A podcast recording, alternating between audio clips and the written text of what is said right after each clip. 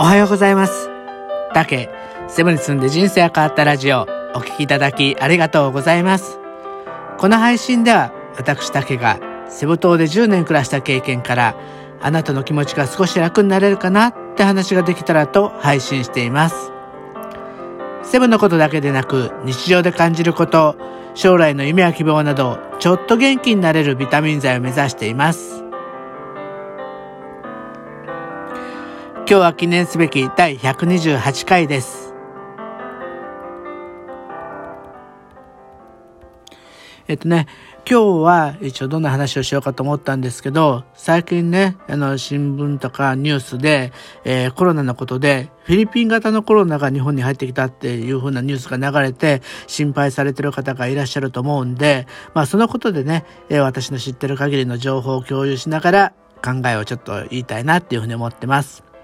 えっとね、えー、国立感染研究所で2月25日に、えー、フィリピンから入国した60代の男性、無症状だったそうなんですけど、その人から、えー、発見されたコロ,、えー、コロナが、え、まあちょっと変異、変異種だっていうふうな疑いがあったっていうようなことなんですね。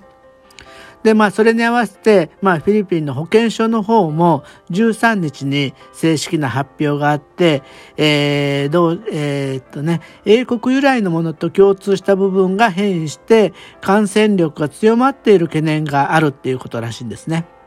で、まだね、これ、あの、その、あの、病床の例、病床例が、えー、100件弱しかないんで、まあ、そのたくさんないの、たくさんまだ報告されてないので、WHO もまだちょっとその、本当に感染量が強いのかどうなのか、危険なのかどうなのかっていうのは、まだちょっと情報量が少ないっていう立場を取っているそうです。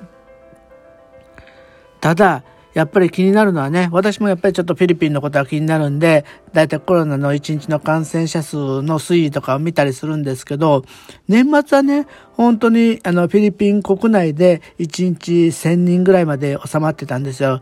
1日ね、何万人って言ってた時もあったんですけど、もうその1000人ぐらいだって、あ、だいぶ落ち着いてきたなって思ってたんですけど、1月末ぐらいには2000人台になって、3月になったら3000人台になって、今週はね、ちょっと4000人台になってて、やっぱり急激に増えてるんですね。やっ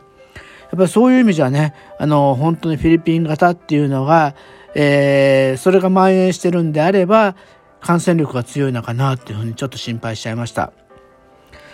だってね、あの、例えばその日本とフィリピンの感染者数のちょっと比べてみると、えっ、ー、と、日本はね、えー、44万8000人ぐらい。っていうことなんですけど、フィリピンはね、ちょうど1.5倍の62万1000人ぐらいが感染してるんですね。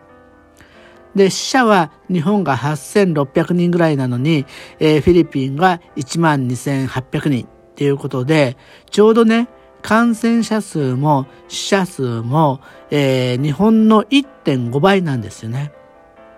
ってことは、まあ日本ですごいコロナのあの致死率が高いっていうことじゃないと思うんで、フィリピンでもやっぱりちょうどね、患者数もし亡くなった方も1.5倍ずつってことは、そんなにそのなんか亡くなってしまうっていうリスクが少ないのかなっていうふうにちょっと思ったりしてるんで、必要以上にね、えっ、ー、と、パニックにならないように気をつけないといけないなって思いました。それと最近の、あの、素朴な疑問なんですけど、あの確かね、コロナも、えー、昔スペイン風邪って名前がついて、スペインがなんかすごくなんか病気の根源みたいに思われて、すごく困ったっていうことから、病気には国の名前は付けないって言ってる、言ってたと思うんですよ。だからコロナウイルスってなったっていうふうになんかもう、前ちょっと前にテレビで見たと思うんですけど、最近はイギリス型とかブラジル型とかアフリカ型とか今回フィリピン型ですよね。国の名前がそんなとこについちゃって、やっぱりこれも誤解とかそういうのを招かないのかなっていうふうにちょっと思ったりしました。っぱりね、言葉ってすごい力があるから、もうその国の名前でもうあの国はコロナが蔓延してるとか危ないっていうふうな、あの、風に思ってしまう、先入観で見てしまうと、なんか些細なことも怖く見えてしまうかなというふうに思ってます。まあそんな中でね、ちょっとね、あのさすがだなって思った、えー、上院議員がフィリピンでいたんで、その人の話を最後にしたいんですけど、えっ、ー、とね、国家警察の、えー、報道官が、えー、まあ、フィリピンはすごく感染者が増えてきたんで、えー、この場でカップルがキスしたり抱き合ったり手を繋ぐのは感染症対策の自動的な違反だみたいなことを言ったそうなんですよ。それに対して、レクト上院議員って方は、あの、それはコロナに対するもんではなく、愛に対する宣戦布告だって言って、まあ、あの、ユーモアも踏まえてその発言を、に釘を刺したそうなんですね。まあ、カップルですからね。それに、あの、まあ、夜ね、ベッドを共にするカップルが、まあ、仕事行く時とかそういうね、えー、キスを、普通にね、行ってらっしゃいのキスをしたりするのが、いけないっていうことだったり、そしたらどうすんの？キスの代わりに、あの、キスの絵文字を送り合うの？みたいな、そんなことも言ってたそうなんですけど、まあ本当にね、えー、レクト君は最後に、えー、コミュニケーションっていうのは、コロナと戦うための重要なツールだから、言葉は国を動かして民衆を恐れさすこともできるんで、まあそういった立場の人が安易に、えー、人を驚かせるような話はすべきじゃないんじゃないかっていうような提言だったそうです。さっき言ってたみたいにね、本当に思い込みがあると、なんか、もう、なんか、なんだろう、えー、坊主憎けりゃ今朝まで憎いじゃないですけど、そんな風にね、見えちゃうこともね、本当に、うん、多々あると思うんです。で、やっぱりコロナっていうのは、えー、冷静に対処しないと、うん、なんだろう、誹謗中傷に結びついたり、ただでさえね、今ストレスが多い世の中なんで、まあそんなことにならないようにね、気をつけたいなっていうふうに思いますし、えー、そういう情報もあったら発信していこうと思います。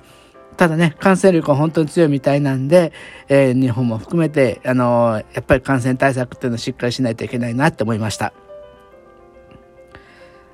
はい。今日はお聞きいただきありがとうございました。そこでね、ちょっと皆さんにお聞きしたいというかお願いっていうことがあるんですけど、一応今ね、毎日フィリピンのこと中心に発信をしてるんですけど、反対に皆さんが聞きたいことは何かなっていうふうにちょっと最近考えるようになったんですね。別にフィリピンのことじゃなくても、私はま、転職も6回ぐらいしてるし、えー、政府、海外政府機関っていう変なとこで働いてるし、なん、そんなことでも、どんなことでもいいんで、何か疑問が、疑問とか聞いてみたいなってことがあれば、レターを使って聞いていただけると、すごくありありがたいなって思ってます。ぜひ教えてください。よろしくお願いします。はい。じゃあ今日はお聞きいただきどうもありがとうございました。今日一日皆さん頑張ってください。いってらっしゃいませ。